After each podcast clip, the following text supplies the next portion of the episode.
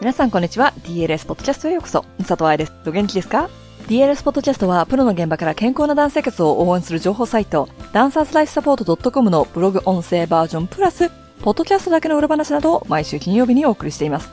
先週に引き続き、今週のポッドキャストでも、愛しのふみさんについての記事をご紹介します。記事のタイトルは、世界接触障害アクションデー。もちろん、過去の記事だから、カレンダーではずれているけれど、ダンサーにとって大事な知識だと思います。では、本文です。世界接触障害アクションデーって知ってる？私は知らなかった。世界接触障害アクションデーって6月2日なんだって。2019年で4回目となる比較的新しい記念日っていうの？じゃあ、どうやって知ったか？もちろん情報源は愛しのふみさんですよ。彼女のことはもうみんな知ってるよね。フォローしてるよね。無料でもらえるフリーリソースもチェックしてるよね。彼女のインタビューやビデオやイベントの様子も見てるよね。今日は彼女のブログ、ダンサー、指導者、治療家が知っておくべき接触障害の基礎知識というシリーズからインスピレーションを受けて私の接触障害を考えてみました。彼女のビジネス、DDD のブログはバイトサイズで読みやすいの。時間がなくてもささって読めちゃう。DLS のブログは長いからさ、気合入れないと読めないじゃん。だから、ダンサーだったらもちろんだけど、ご両親、バレエの先生など、ダンサーが関わる大人の人に読んでもらいたい。私、ふみさんの大ファンだからすでにブログ読んでますよという人のためにもう一つリソースを。チョイスという団体のアップする情報もとても有益ですよ。ふみさんのブログはもちろん彼女の記事が載ってるんだけれど、チョイスはキュレーター的な感じ。様々な接触障害、食事に関する情報をまとめているので、Facebook フォローやインスタ登録をお忘れなく。ふみさんはシドニー。私はメルボルンに加えて、チョイスをやっているモナシカゴにいるんですけどね。私が摂食障害だと知ったのは、ふみさんに出会ってからなんですよ。袋いっぱいお菓子を買って隠れて食べる。ゴミは見つからないように外に捨てる。たくさん食べちゃって後悔したから絶食する。でもこれって普通だと思ってたの。だからたとえ私がダンサーだった時、ふみさんみたいな人がいても、ネット検索しようとも思わないし、お金出してセッションを受けたいとも思わないと思う。なぜか。それは圧倒的な知識不足だから。もしくは偏った知識だけあるから。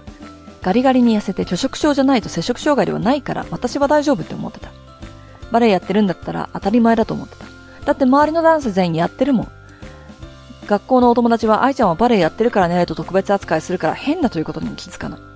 カナダに短期留学していた時、一緒の部屋をシェアしていた女の子が、特用袋に入ったメープルクッキーを全部食べて、その後に下剤を飲んでこうすれば大丈夫なんだよと言ったのを聞いて、ああ、なんで頭いいんだろうって思ったからね、私。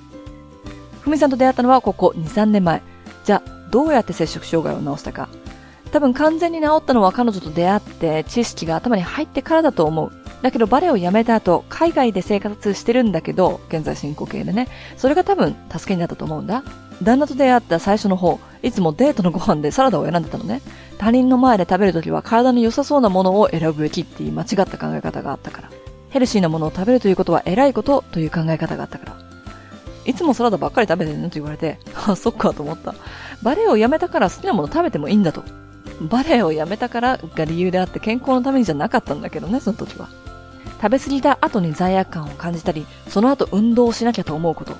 細いことはいいことだという考え方や偉いことだという考え方。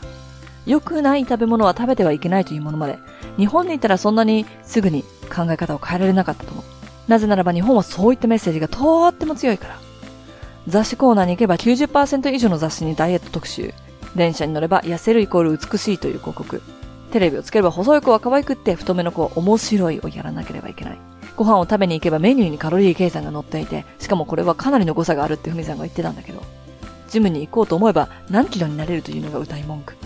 それって悲しいけど事実。だけど昔の私はそれが普通だった。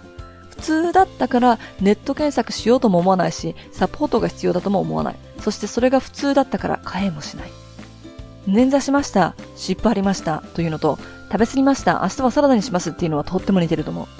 痛いのは当たり前です。細くなる努力が必要です。ダンサーですものみたいな感じで習慣化している気もするし、お医者さん系でも普通にそれを口にする。あ、バレエやってるんですか？じゃあ仕方ないですね、みたいな。でも、DLS を通じてみんなに伝えているのは、痛い原因をしっかりと探ること、根本から治すこと、怪我をしないように予防すること。そして食事に関しても、食事に偏った考え方がある場合、どうしてという原因を探すこと。食事の量とかだけではなく、根本から治すこと。ダンサーは摂食障害になりやすいということを念頭に予防すること。とは言っても私もまだ偏った考え方が残ってるよ。完璧じゃないです。まだまだ知識は足りないから、ふみさんのブログを読んでは、ほーっとなったり、1月の彼女のセミナーを両方受けては、はーと思ったり。特に2018年1月の手術後、体型がかなり変わりました。なので手術後は自分を鏡で見るのが嫌だって思う日が続いたこともあります。服が入んないっていうのも直面してます。食料柄セミナー写真を撮られるので、それで、ああ、去年と比べて顔が丸いなと思うこともあるんですよ。へこみますよ、それは女の子ですから。特に DL スタッフがセミナー会場で写真を撮ってシェアフォルダに上げてくれてるんだけど、絶賛二重顎写真が立て付けに送られてくるとね、小顔になるエステをホットペーパーで探したくもなるよ。ただ、うちの体重計の電池は消えたままにしておく。ただ、そういった思考回路があることを感じて、あ、私そう思ってるんだと考えられる余裕ができた。ちっちゃいステップだけど大事なこと。何よりも私がセミナー会場で食事すること。これでダンサーたちにここでは食べていいんだよというシグナルを送れていたらいいんだと思う。今の私からダイエットが人生の成功じゃないよと言われた方が多分説得力がある気もする。怪我した経験がある人に、怪我しても大丈夫だよと言われると落ち着くみたいに、体型に関係なくバレエの世界やエクササイズにいることを見ることでローモデルになれるというのかな。そういう風に考えられるようになったものも、メールで、娘が愛さんみたいな食料に就きたいと言ってます、的なものをもらうから。そう思ってくれている子たちのためにも、私の発信する声を聞いてくれている人たちのためにも、自分のメッセージと今の自分にギャップがないように意識しています。バレエの世界に関わる人がみんな細くてはいけない法則はない。そしてせっかくの世界接触障害アクションデー、私のアクションはこうやって記事にすることでみんなに知ってもらうことと、素敵な情報源である DDD をご紹介すること。6月末は彼女に会いにシドニーに行くので、その様子も YouTube ビデオにするからお楽しみに。9月にはサイルフミさんを日本に迎えて、ターンアウト本先行予約イベントのアンコールと DDD のセミナーを大阪に持っていきます。そちらでお会いしましょう。いかがでしたか？